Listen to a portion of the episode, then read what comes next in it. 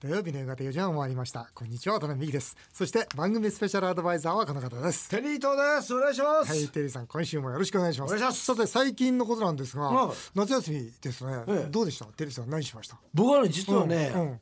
あのー今実は大学のねうん。修士論文をこれ1年間かけてやろうと思って、うん。その一環としてですね、うん。僕はもうこのちょうど段階の世代なんで、うん。段階の世代が今後どうやって生きていけばいいかというのをテーマに考えてるんですよ。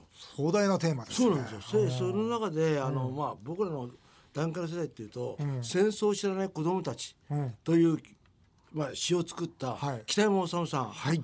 その北山さん治さんに先週お会いしてきましてあらまはいもうお時間いただいてー。どうしたらいいのかと。どういうふうに生きていけばいいのかという話を。聞きたい。どうやって生きていけばいいんですか？あのしたら北山さんやっぱすごいなと思ったのは、うん。僕たちはうん。戦争を知らない子供たちというふうに、ん。あの時に名乗ったと若い時に。うん。ということは戦争を知ってる大人たちを切ってしまったと。うん。なるほどな。うん。差別化してしまったと。うんうん。ということは僕らも実は差別化されるんだと。うんうん。それを覚悟して生きることだと。すごい。えどういう差別化されるの？もう例えば昭和を作った人たちで、まあ例えば区切られちゃうとか、うんそうですね。あとは例えば僕らの大学行ってるでしょ、で大学の若い教授がん。普通にですね学生たちに、あのー、35歳以上の人たちの話は一切聞かなくていいから というような。乱暴だな、乱暴なんですけどもた。たたた例えば、あとはあの高齢者うん。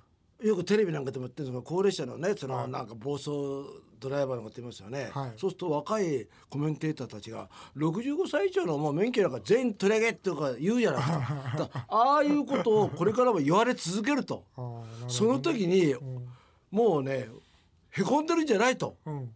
うん。北山さんは。ん。無視して、ん。悪態つきながら、ずーっと生きていくことが大事なんだと、ね。繊細に生きるだと、あとそのなんかあやり遂げたとか、穏やかな気持ちで老後を生きようなんてこれっぽっちも思っちゃいけないっていうね、面白い考え方してるんですよ。なるほどなと思って。なるほどね。それで修士号を書く書くんですか？修あまあ、そういうことを含めて、はい、あそうですか。そういうことをやっていきたいなと思って。でその前も杉田二郎さんとお会いして、うんうんうんで今度は泉谷しげるさん。あの時代に僕らを、まあ、言う先導していった人たちは今何を考えてるかってことを主軸にして修士論文をこの1年間かけてまあ作っていきたいなと。ことなんですよ。面白いですね。でも渡辺さんあれですよね。アメリカ行ってましたよね。そう昨日帰ってきた。うん。あまだなんかまだまだ時差ボケ。なんかそうですよね。なんかえどこ行ってたんですか？ロサンゼルス4日とシカゴ4日。はい、うん8日間行ってきた。えな、なん何が目的？これはもう目的はね、ワタミで海外進出アメリカ進出しようと今までアジア進出してたんだけど、アメリカはグアムだけだったのね、はい。今度はまだ進出してないから、はい。本格的にアメリカ進出しようということで見てきましたよ。うわすごい。な、うん、本気で4 5 0件回ったかな。うん、うん、大体わかった。ちょっと待ってそれわずか8日間でわかっちゃった。何が分かったんですかいやでもね30年前から僕ね毎年行ってたでしょ、うんそれでここやっぱ45年国会議員になって行かなかったんですね、空いたんですね、これ良かったかもしれない逆に毎年毎年見るよりもずっと見ていてポッと間を置いて、今回見たら、その劇的な変化っていうの、もう手に取るように分かりました。アメリカ変わってましたか？変わってますね。特に小売りとか外食はもう激変ですね、もう今まで自分が追っかけてきたお店小売りスーパー百貨店外食もうみんな潰れそうですね。えいやすごい。もう変化しない会社は潰れるじゃないんですよ。変化に遅れた会社が潰れてますよ。それほど小売りでいうとアマゾンっていうのはすごい存在ですね。なんかね、この前ニュース見たら、あのあのバーニーズニューヨーク。はいはいはい。あれがなんかねそれこそなんか閉店するとかっていう話あったじゃないですか。そうですよ。ああいうことですか？そうですよ。ですからもう何ですか？あの要は劇的に消費者行動が変わったんですよ、今までは店に行って買ってたのが、もう全てアマゾンそれによってアマゾンだけじゃなくて結果的に消費行動全て例えば外食ならば短い時間でとか、それから外食ならば例えばチップのない、えーいいものを本物を食べたいとか、ものすごいなんていうのかな要求が明確になってるんですね、それに対して答えられない会社は全部潰れてますね。で今回なんかねウォルマートがね、ウォルマートが1年間で5200億円の IT 投資をするんですよ。IT 物流投資を。で通常お店を出すのが彼らの仕事だから、お店出すのはたった300億なんです。だからお店を出すという本業以外のものに17倍もかけて、そのアマゾンと戦おうとしてるんですよ。真っ向から。ということは、いよいよ渡辺さんも、そのなんか今言ったね、IT 系の方にワタミも移っていくってことですか、IT 系には移んないんですけど、やっぱり IT を使った圧倒的な生産性の高い業態に挑戦しようと。だからアメリカ今アメリカだったらこれだなっていうのはねちょっと見つけましたね、うん、見つけました見つけ また広告しますよ。ちょっと教えてくださいよ。ちょっといやこれラジオ聞いてる人はちょっとちょっと待って。いやいやだって4日間でもう分かったっつってんだから。日本日本食は日本食なんですけど、まあ、日本食でやっていくっていうことで、うん、あのサービスするのもですね、うん、基本的に向こうは1回だけはするんですよ例えばオーダーも全部全部 IT 全部 IT だけどわざわざですね GPS つけてその人が座ってる場所はチェックしといてそこには笑顔で持っていくんですよね、うん、どっかで接点を一つ、ここで集中してだからその接客というものも重点的にやっていく。でなおかつ IT でこれはねまたゆっくり話しますよ。わかりました。それとも面白かったのは、ドジャースタジアム行ってきた。おすごいじゃん。うん、でまああのいい席でね、行ってきたんだけどたまたま向こうの経営者のし、え知り合いが高橋久典君っていうね、大あれ元大リーガージャイアンツの、彼が知り合いで呼んでくれて、僕の隣で。ずっと解説してもらった。えー、すごい。すごいでしょこれ、うんうん、大リーガーに大リーグを解説してもらうっていう非常に楽しい。大リーグも変わってんですか？大リーグはそんな変わってないね、うん、ただ高橋さん曰く、やっぱり日本の野球は甘いねみたいないうことは出てたね。やっぱりその 3A と大リーグの違いっていうのが、もう天国と地獄なんですって、まあ、日本って二軍に優しいじゃないですか、そうです。まあ、まあ、そうですね、あの収入もそうそんなに変わらないし、ね、だからもう絶対に大リーガーにならなきゃいけないというなんていうかその命がけなところが、まあ、日本にはないなと。でほら彼はね、しばらくずっと大リーグに行ってたでしょ、うん、でどうでした？って言ったら本当に行ってよかったって。なんで行ってよかったって思います？野球の楽しさを知ったあ逆に、うん、本当に日本でやってる時は野球はつらかったと。でも本当にこんなに野球って楽しいのかと、うん、それぞれがみんな野球を楽しんでると。だからその厳しさの中の楽しさなんだけども野球の本質をアメリカで知ったって彼言ってましたね。うん。大変ね、えー、いい経験をさせてもらいましたすごいな。はい、うん、えー、さて CM の後は渡辺美希経営者目線。今日は世界的投資家ジム・ロジャースの本をご紹介します。ぜひお楽しみになさってください。財政破綻を警告し続ける渡辺美樹さん。けれども渡辺さんのような考えは国会では少数派でした。しかし世界的投資家ジム・ロジャーズが最近出版した日本への警告という本では黒田日銀総裁は人の生活を破綻させると渡辺さんより強い言葉で日本への警告が書かれています。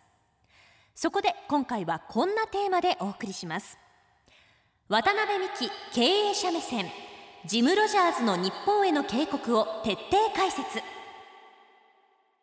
今回は世界的投資家の警告を渡辺美樹さんが分かりやすく解説します。さらにテリーさんとこの番組の儲けたいリスナーの本音。国がダメになっても自分だけなんとかなる方法のヒントもあるかもしれません。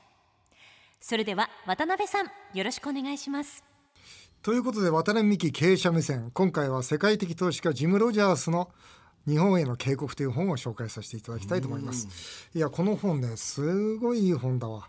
僕ね日本中の人これ全部読んだ方がいいと思う。そうですか。うん、やっぱりジムロジャースってやっぱ人のお金預かってるから、見る目がシビアですよね。あのこの本の中で、はい、一番その通りだと思ったところは例えばどういうところですか、この方がですね、はい、あの東日本大震災の時って日本の株ってもうものすごく売られたじゃないですか。はいもうそれこそね日本の日経平均もガーンとそこまで落ちて、はい、その時にこの方はものすごく買いに入ったんですよ。うん、でそれは何かというとこれから日本は絶対復活するという思いと同時に、まあ、日本への応援ですよね、うん、頑張れと。要するにこんな震災に負けるなと。いうことで、それほど日本に対して思い入れのある方にも、まあ、愛していたそうですそうです。ですよ、ね、そうです、にもかかわらずですねその震災の時に一気に投資した株をですよ、2018年秋には全部手放してるんですよ。ちょうど1年前ですね。そうです。今今今一株も持ってないんですって。えー、一株も。まずいじゃないですか、まずいですよ。その理由は何なのその理由は何かっつったら、はい。この本にとうとうと書いてあるんですけど、はい。日本はその少子高齢化だと、あ働き手がいないじゃないかと。で子供も産もうとしていないしなおかつ移民も受け入れようとしていないと、つまり GDP というのは働き手働き手の数で決まるんだと働き手を増やそうとしていない国に明日はないんだというようなまず一一つなんですね。それからもう一つはやはり僕が繰り返し言ってる借金を繰り返す、えーこの繰り返し借金をし続けている。このお状態では日本は破産してしまうと。いうことで、この方は面白いんですよ。あのこんなふうに書いたんですけどね。人口減少にそして借金に対して何か手を打たなくては日本は衰退を続けるしかないんだと。でこの時このここの方こう言ってるんですよ。勘違いしてほしくないんだと。これは私の意見ではないと。ね、意見に対しては異論が成り立つけどこの問題は簡単な算数ができれば誰でも分かるんだって言ってるんですよ。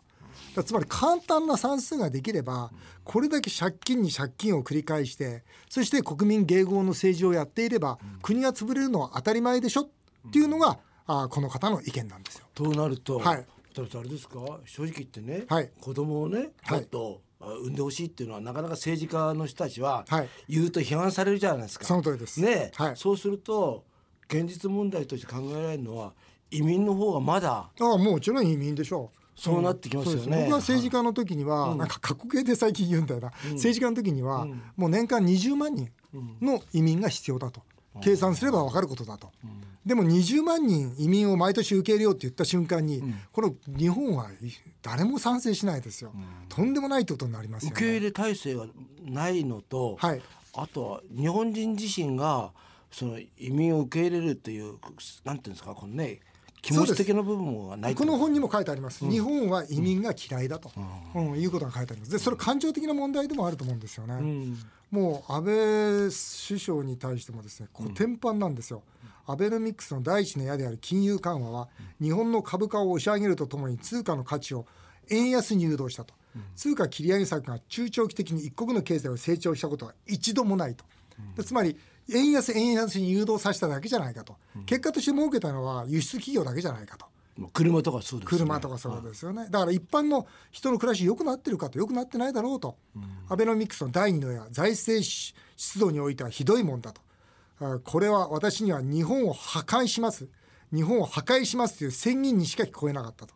先進国で最悪レベルの財政赤字を抱え国の借金が増え続ける中でさらに無駄な公共事業に公費を費やそうというのは正気の沙汰ではないということでまあこう言ってるわけですよね。こ。れもう渡辺さんが普段言ってることですよね。そうなんです。僕ねこの人友達だわきっと、うん、全部一緒だもん。だからこう言ってるんですね。に私がもし日本の首相になって、ん。国のトップになったら、何はともあれ支出の削減に取り組みますよと。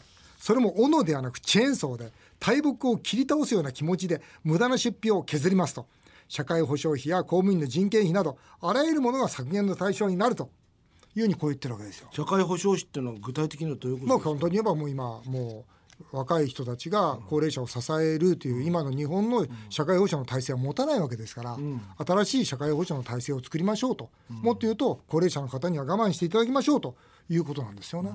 うん。ですから本当にね僕このジム・ロジャースさんでよく見てらっしゃってそして日本がそうしようとしていないからもう日本は潰れるんだと。だから一株残らず全部引き上げたというふうに言ってるわけですよね。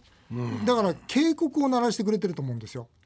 ですからこのジム・ロジャース日本への警告というのなんですけどね。でこのジム・ロジャースさんというのは、はい。じゃあ例えば、はい。どうしたらいいのかというもう少し具体的なことは言ってくれてるんですか、っていうかそれはもう、その今言ったことの裏返しで、ん。移民受け入れるようにしなよと、日本日本人は、ね、外国移民が嫌いかもしれないけど、移民受け入れなよとかいうこととか、まあ支出それから削減。支出削減しなよとか。なるほど。うん、それからもっともっと日本が元気よくなるように例えばこの方こう言ってるんですよ、はい。私がもしね、えーあなたが日本に暮らす10歳の子供だとしたらこう言いたいって言ってるんですよ。で日本に、ねえー生活しているならば、農業やりなさいと。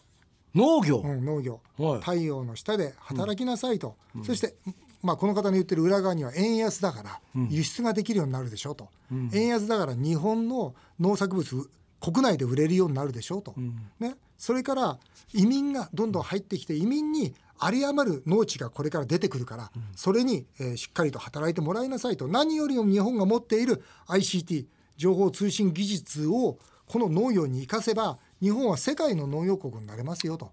なるほど。こうやって言ってるわけです。ですからこういう新規産業を起こすことも大事だよと。このジム・ロジャースさんの言ってることって韓国も中国もアメリカも気づいてるわけじゃないですか。日本を見て。そうですよ。だから日本舐められちゃいますよね。舐められますよ。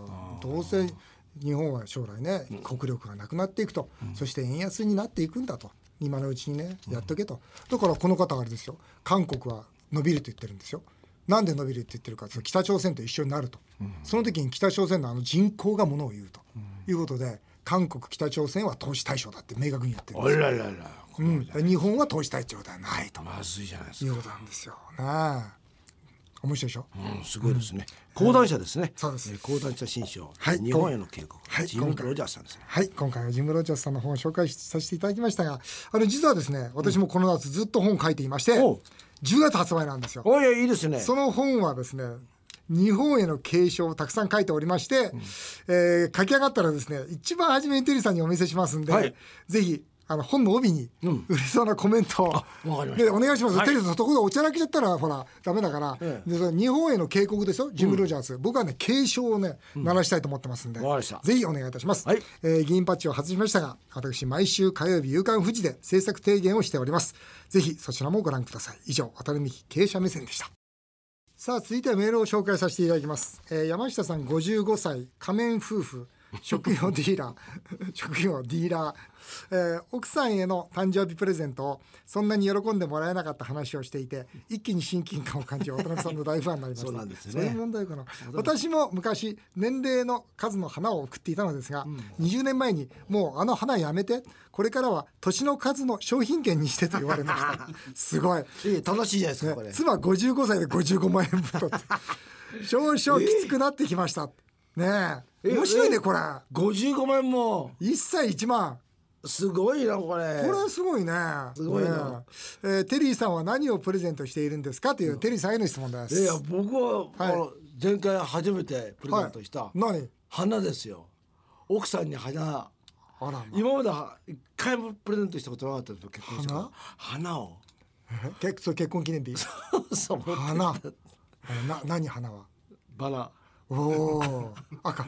まあ赤いバラをおー。三万円分。おおやりましたね。超喜んでましたさすがに。あ本当、ええ。よかったじゃないです3か日ぐらいですけどね。効果は。でもなんか僕はあまりプレゼントを持っていかないタイプなんですけど、え。ー自分で持ってったんですか？だってそうじゃないですか。花を買って持って帰って「お誕生日おめでとうございます」って。わあすごいいやいいじゃないですか、まあまあたまたまもうそそれでまあ1年間しのごうと思ってますか。ら3日しかしなげなかった。え渡辺さんは？え僕だから僕は、うん。あの毎年バラはもうずっとだもん。だそれはダメですよからそれが一番今今聞いてて失敗したなと思うのがいつも花屋が届けそうるんですよ。それがそれダメですダメだ。花がそうダメだ芸能人がさ楽屋にさそうだね。え送るのと変わんないじゃないですか。そうだね。いやいや思ってテリーさんが自分で持ってってるって聞いてあ、そうだよ。俺それがダメだったんだなと思って、花屋に頼むのやめようこれから。自分で持っていこう、何持ってきます？え？花以外。花以外？花以外がなんか。花以外、だからこの間だから筆でしょ、であんまりあそうか。ん筆なあんまり良くなかったから、評価評価、もう一回考えないと、うん。一年かけて考えますよまたしょうがないでしょ何月でしたっけ？7月。あ七夏か。うん夏誕生日はね。夏水着にするか。え？水着。怒られる多分 怒られる。ぶっ飛ばされるよ。多分怒られる。本当にね、ええ本当にぶっ飛ばされるわ、はい。タマプラザの秋吉久美子さん。秋吉久美子さん昔もいたな。出たな、渡辺さん、えー奥さんに筆のプレゼントと一緒によく聞いてるじゃないですかこの方、奥さんに筆のプレゼントと一緒に一筆手紙を書いたらよかったのではないでしょうかと。そうなんだよね足りないことばっかだよね。私の主人を謝る時は決まって手紙で反省をしたためてきます。いいじゃないですか、結構気持ちが伝わりますよと。お二人は手紙やメールで奥様とどんなやり取りをされてますか？テリーさんどんなやり取りしてるんですか？教えてください。もうすぐ帰る。一行ぐらいでいや本当そうだよねえ？本当そうだよね帰ったとか。もうそう。手紙やり取りしてないよ。ご飯あるとか。もうそういう。い一行もないですよ。も本当だうよ、ね、四四文字ぐらいでおし。まいえ渡辺さんは？僕もね、あのシカゴが一緒だったんですよ。うん。で最終日、そのタクシーっていうかハイカハイヤー呼ぶでしょ？で何時だかは僕忘れちゃったんですよ。だから明日何時っていうまあメール送ったんですよ。それ久々のメールだな、そしたら帰ってきたのは8時で終わりでした、もうすごい。一行とか数文字対数文字の戦いですよ。一行対一行ならまだいいんですよ。数文字対数文字ですちゃんとキスとかしてあげました？しないよそれは。しないよ。するの？当たり前じゃないですか。嘘だね。嘘なんでそうやってそっち強気になるの嘘だね。息もしてないくせにな。信じられないはい、えー、練馬区の Y さんクリスチャンの方です、45歳独身です。相談です。隣の奥さんが浮気をしています。お日中男性を招き入れて、私は壁に耳を当てて頼む。この人クリスチャンなんだからさ 壁に耳を当ててんのおかしいでしょ。壁に耳を当ててってどんな家に住んでるどんな家に住んでるんですか？壁に耳を当ててジョージを聞いています。誰にも喋ってませんが我慢ができなくてそろそろ人に喋ってしまいそうです、渡辺さんテリーさんならどうしますか、この人面白い人だな。クリスチャンどどうしようもないですよね。どうしようもないし誰に言うんですか？こ誰れ。でも僕まあでもクリスチャンの方僕らに言ってますけど。もうすでにこの日本放送で言っちゃってるけど、言っちゃってるんですからねまあまあいいるんですか？こういう人。うら羨ましいな。こういう奥さん紹介してほしいな。ねでも日中男性を招き入れて。そういう人多いんじゃないですか？本当ですか？テリーさんそういうことしたことあります、僕はないですね。僕うちはねもうカメラがついてるんですよ。だから違うよ。違うよ。テリーさんのうちいいじゃないよ。テリーさんが行くの。あ彼女に？そりゃそうだよ。テリーさんのうち招き入れて どうすんだよ。そう招き切れちゃうとうちはカメラついてる。からそバレちゃうね。そううんバレちゃうんですよ、うん。でもね相手の家に行くってのはもうないですねでもほらよくあるじゃないですか。家を食ってって、ちょっと部屋でも寄っていかないとかいう。そしたら行きますよ。ほらね。ほらねややっぱりそれはすぐ行きますよ。え ーあっという間にお時間になってしまいました。以上メール紹介でした。テリードさんまた次回もよろしくお願いいたします、はい。日本放送渡辺美希5年後の夢を語ろう。さてこの番組では渡辺美希さんそして番組スペシャルアドバイザーのテリー伊藤さんへのメールをお待ちしていますテリー伊藤大社長への道と題して社長もしくは社長を目指す方からのメールを大募集しています。メールアドレスはアルファベットで夢数字で5夢5アットマーク 1242.com までどんどんお送りください。お送りしてきました日本放送渡辺美希5年5年目を語ろう。え皆さんの本音もメールでお待ちします。お相手は渡辺美希でした。